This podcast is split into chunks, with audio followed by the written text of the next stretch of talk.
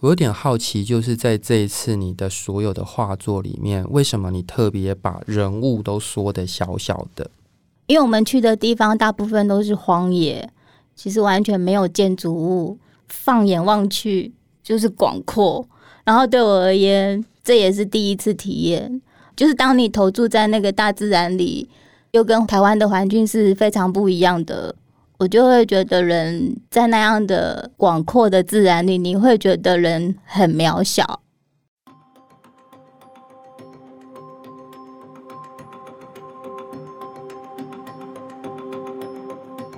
欢迎收听《迷成品 Podcast》。今天读什么单元？在每一集节目里，我们精选一本书，请来宾深度分享。也聊聊这本书带给我们的阅读趣味、启发与思索。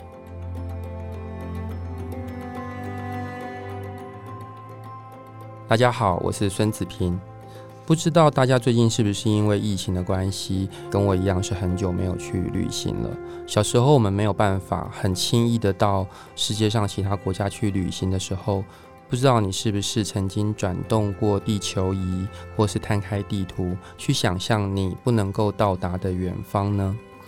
我自己的经验是，我会读一本书之后，照着书里面的文字，打开 Google Maps 去找上面有写到的地点，那些标记，去标示出某一个如果有机会，我也会想要去的地方。今天的节目，我们就邀请到插画家阿丽金吉尔以及大块文化副总编辑小毛来分享这一本跟旅人的心情很有关系的《去远方：圣塔菲印象》。欢迎阿丽还有小毛。大家好，我是阿丽金吉尔。大家好，我是大块的编辑小毛。阿丽的全名其实是阿丽金吉尔哈，但是我刚认识阿丽金吉尔的时候，他还不叫做阿丽金吉儿。啊，他是用这个新的笔名把自己重新给生出来的。其实我跟小毛还有阿丽，我们认识好多年了，可能大概有十七八年了。最早认识小毛跟阿丽的原因，当然是我跟小毛是在报社里面是同事。那也因为在报社的副刊当编辑的工作，所以有机会跟负责版面上面插画的插画家有比较多的互动跟联系。因为这样的关系，我跟阿丽金吉儿的互动就比较多。比方说，我们会把适合的图给阿丽来画。在写信邀稿请阿丽画图的这过程当中，我们就渐渐有比较多的文字上的往来，或是电话的往来。我印象最深刻的就是，因为阿丽的声音很好听，有一点像小朋友的声音，所以每次跟他聊天，我都有一种心情很愉快的感觉，因为他会很像小孩在讲话这样子，然后会在电话里面跟我分享很多他的心情等等。所以慢慢的，我们就从工作的关系也变成像朋友的关系这样子。那这一次啊，很特别，因为阿丽金吉尔，这不是你的第一本书啊，就是去远方圣塔菲印象不是你的第一本书，嗯，但是它却是一本，我相信是在你的创作履历当中非常非常特别的一本书，因为它是你真正克服千辛万苦，飞到了美国圣塔菲这个地方去，你在当地驻村三个月。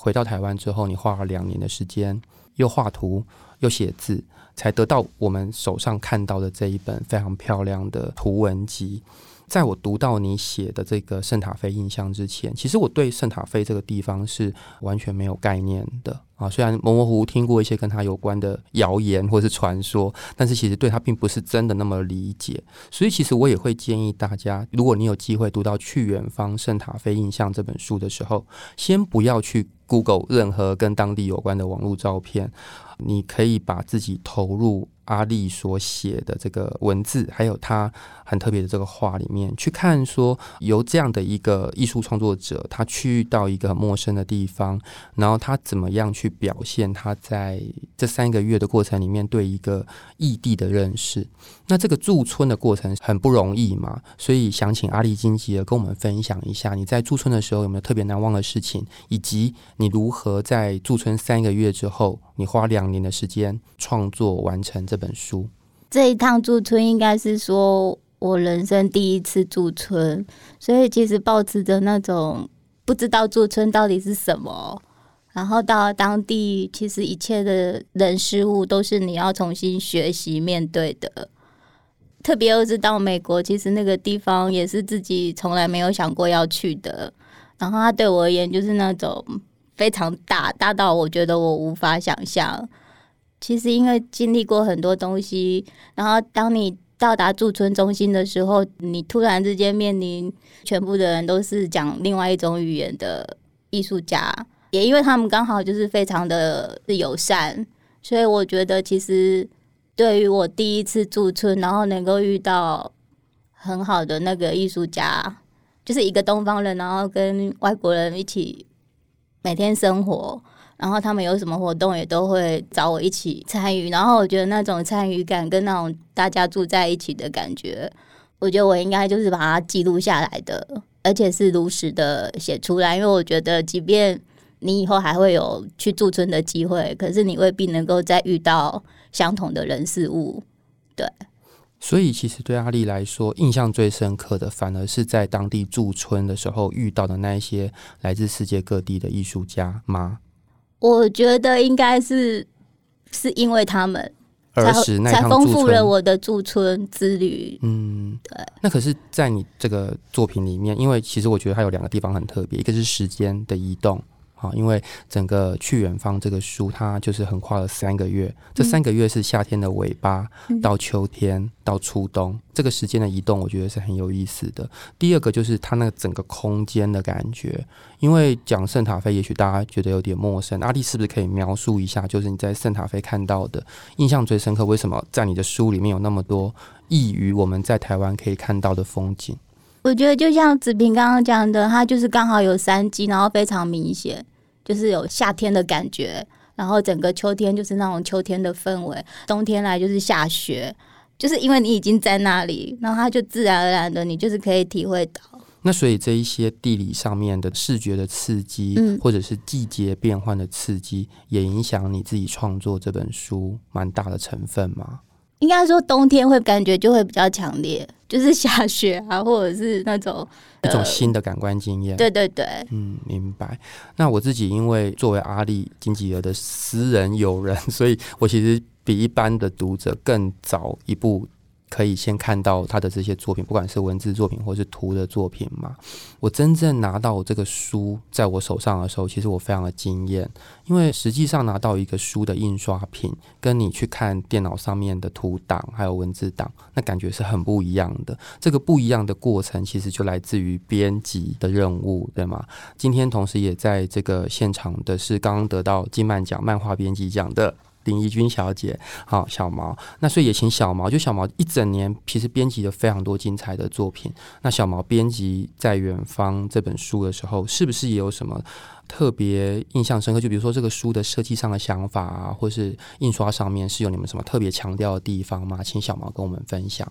就像刚刚子平说的，其实阿丽在创作的过程中，我们大概就是还蛮早就开始看。那因为阿丽其实会跟我们分享她的一些想法跟一些图。那我其实最早看到他的图，应该就是在 IG 上吧。那你其实因为长久在看阿丽的 IG 跟 FB，你一看就知道他，哎，这个图不太一样。因为其实我对他驻村那一段，我其实不是太了解，我只有听那时候子平跟我讲，我说，哎，阿丽这时候在美国，他说，哦，我去美国很很棒，这样。其实是他回来之后，他画图，他 po 到 IG。虽然他是一个平面，而且只有手机，我也不是看到原画。其实你一看，你就觉得那个空气、那个温度。那个颜色，就包括好像连同那个触感、湿度，你都感受到，就是那个东西是是完全不一样。那我大概看了几张之后，我其实就丢讯息给阿丽，我就说你这些图就是很不一样。他当然就说一下这些是因为圣塔菲，然后这样这样，我就跟他要求，我觉得可以来做。所以这个大概就是这样的一个开始。所以阿丽也非常认真，就开始画。然后我应该是去年跟今年初，我就是去过苗栗两次，就是去找阿丽看他的图。那其实去他家看那些图是很过瘾的事情，因为就是一张一张一张，然后他会铺满整个地上，所以大家可以想象那个画面嘛，就是真的很棒。大概也是在那个时候，因为他这一次的图其实是横幅的图比较多，其实尺寸上不是太大，就是当然它尺寸不一，但是大部分横的比较多，也有直的，但是横的比较多，所以其实还在蛮早。我其实，在看那些原画的时候，我就有一个感想，就觉得这个书好像。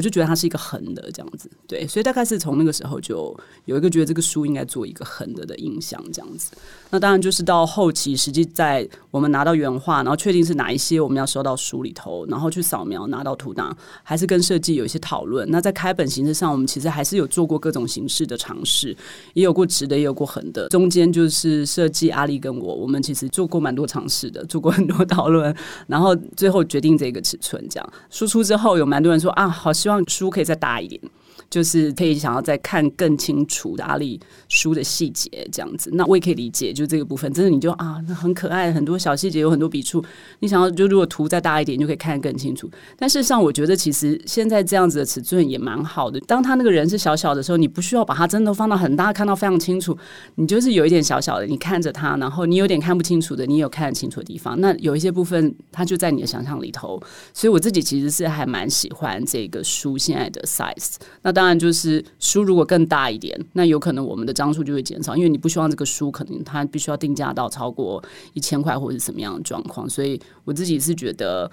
哎，没关系，就大家有机会可以来看阿里的原画，那你们就会发现，其实阿里的原画也是小小的。然后至于就是这个书里头的图。这一次其实我们有做一些比较不一样的尝试，就是这一次的设计，我们找的是欧林。那欧林是一个比较年轻的设计师，但他自己也有在创作，有画插画跟漫画。他的作品有收在《热带季风》，就是慢工出版社出的漫画合集里头。那也算是一个蛮特别的年轻的创作者。那因为之前我其实就知道他有在做设计，然后他可以帮图片做分色的部分，所以其实蛮早我就还蛮希望可以跟他合作这个部分，因为。大家知道，我们原画你用颜料会有很多层次，特别是你用颜料可能会有一些荧光的，或者是不太一样的那个层次，绝对会比印刷四色来表现来的多非常多。所以常常我们都会觉得印刷品它没有办法去忠实呈现，或者是反映原画的那个丰富的颜色。特别你还就再再加上纸张啦，或者一些其他的因素，那等于就是欧林他有学到一些怎么去处理这些图档的技术。那这一次我们图档扫描好之后，其实我们非常有经验的。合作的排版厂的分色师傅，他已经对照阿丽的原画，他去处理过一次图档。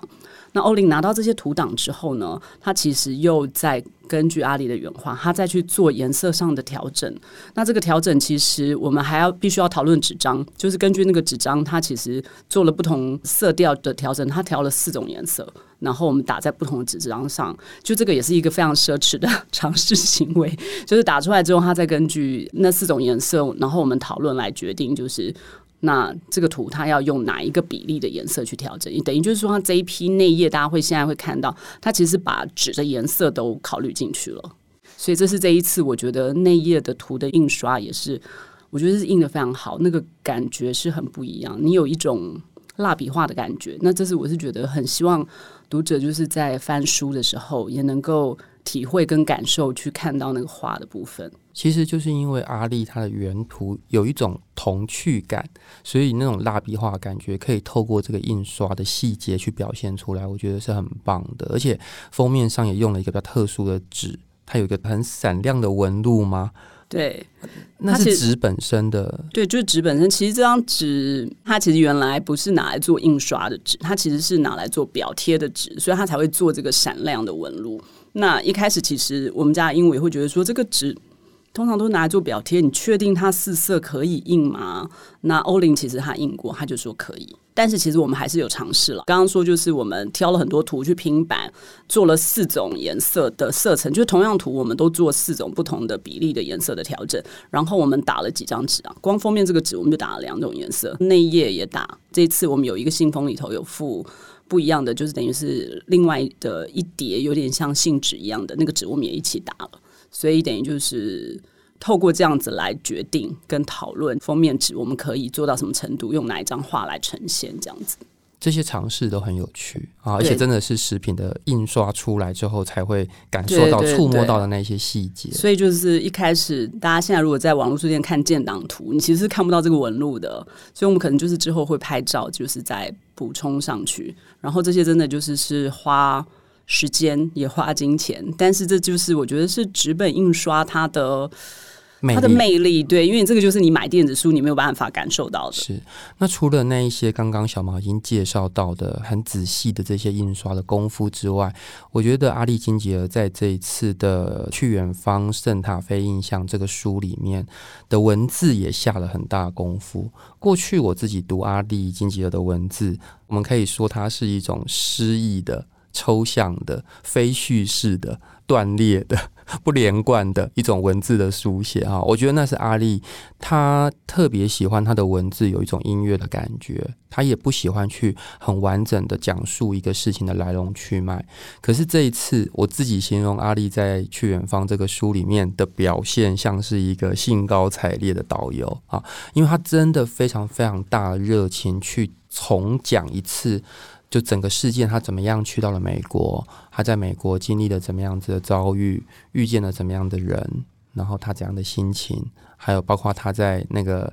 驻村的地方遇到的很可爱的猫咪，然后他一个人的心情。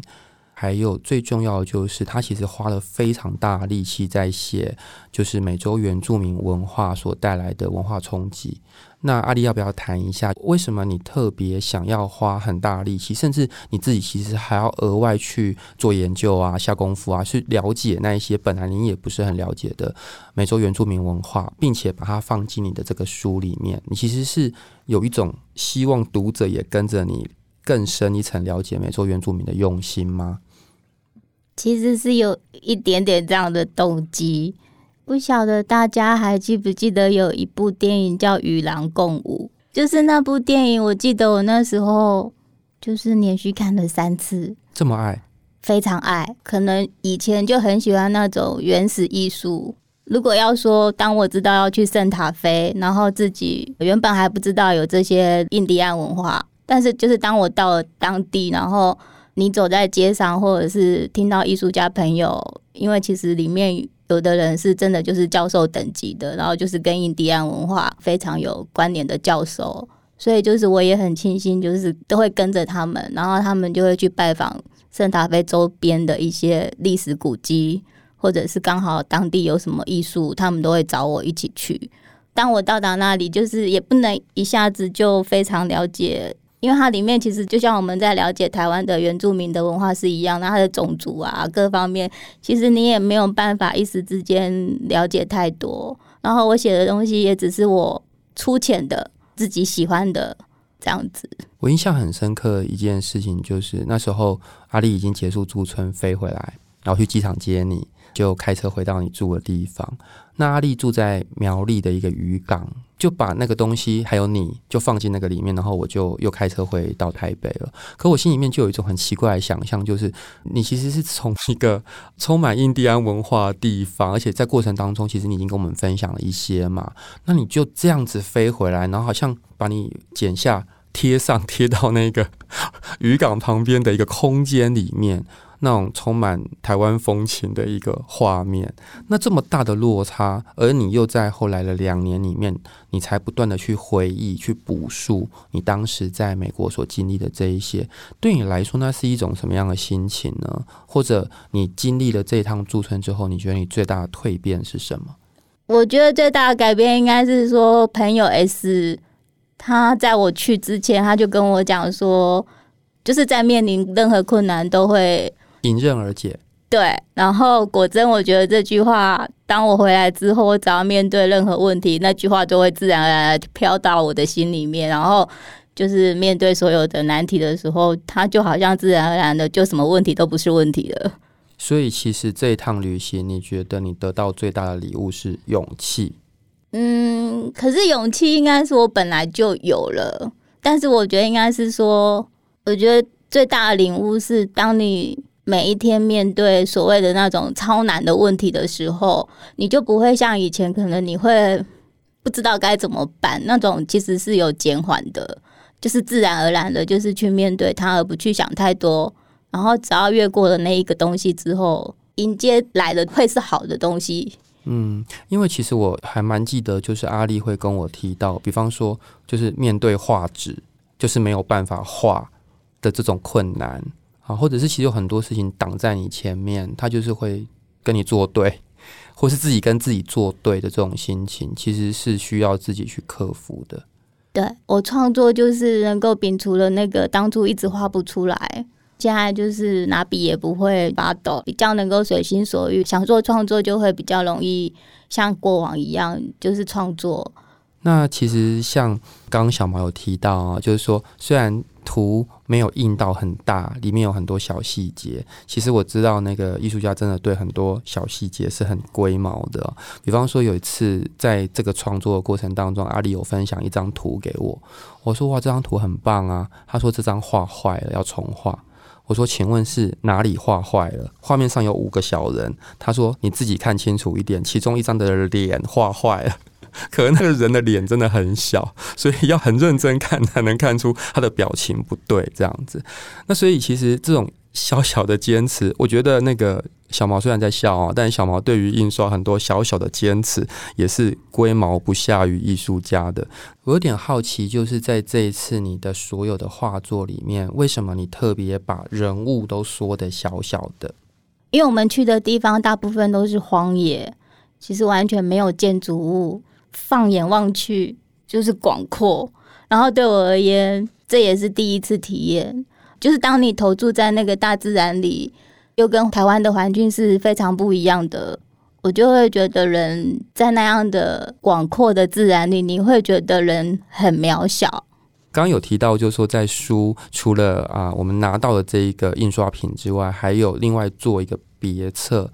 把一些东西用另外的方式呈现，小毛可以介绍一下这个部分吗？其实这个部分，我觉得待会阿力可以补充，因为我觉得蛮一开始他这个部分的概念就蛮清楚，就是刚刚说，就这个书它是一个精装的书，我们随书有一个信封，里头有二十张图，那用的纸不太一样，那里头就是一张一张，它并不是一个装订的，那有二十张像信签，因为它没有很硬，所以它就不像二十张卡片，它是二十张信签。那这二十张它的画风比较是同样的，就是它可能。呃，是比较随笔的，然后上面就会有英文，就阿力手写的英文，跟书内的图其实是不太一样。那其实这批图大部分是阿力在美国驻村当时画的，所以其实一开始就是他教。画的时候，他就有讲很清楚，他蛮希望就是这一批图不是跟他回台湾画的这些图放在一起，而是他希望可以有一个别册。那别册有很多种做法，你也可以是说我真的是有一个别册装订，然后跟书粘在一起，或者不粘在一起，或者是我还是装订一起，但是我可能是用不同的纸张啊之类的，有很多做法。这样，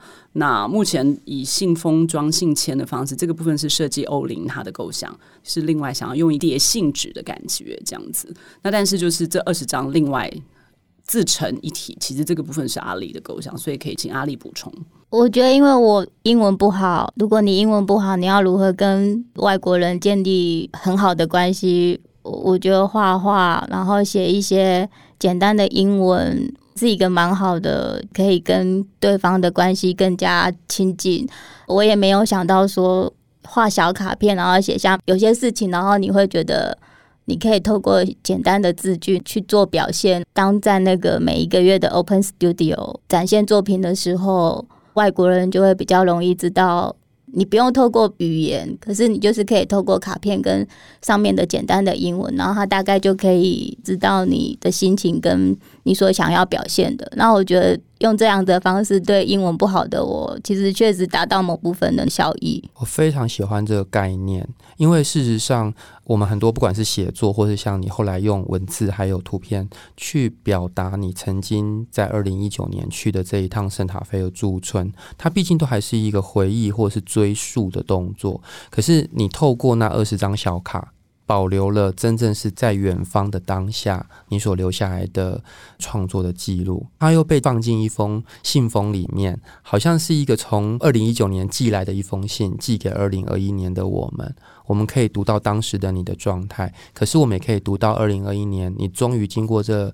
两年的时间，你的沉淀，你的回忆，把你整个去远方的过程很完整的表述出来。所以在去远方这个书里面，读者如果是顺着时间的顺序读，其实就会读到阿力金吉尔怎样很千辛万苦的就从台湾出发，因为阿力金吉尔行动比较不方便，所以他要到一个远方去，其实是比一般行动方面的人到远方去是来得更加的不容易。而真正的去到了远方，参与远方，然后被远方的，比如说印第安文化啊，或者是当地你所认识的这些陌生的艺术家给你的这些灌溉啊、教养，你得到了一些新的东西回来，你就从远方又寄了礼物回来给现在的我们。其实，在二零二零年的三月，我也去了一趟柏林驻村啊，因为那时候新冠疫情已经整个是开始如火如荼的蔓延，所以我的驻村行动是一趟逃难之旅。那所以我相对之下，我就觉得阿里金吉尔在二零一九年秋天到冬天的这一个驻村，其实真的是很珍贵，它是疫情前最后留下来的一块。琥珀可以寄给现在的我们，我们世界其实真的已经被翻天覆地的改变了。我想未来不管是旅行的方式，甚至驻村这样子的方式，一定也都会跟过去不一样。所以去远方这个书，它是为我们留下一个世界还没有被改变之前的一个表情或是一个模样，我觉得是非常珍贵的。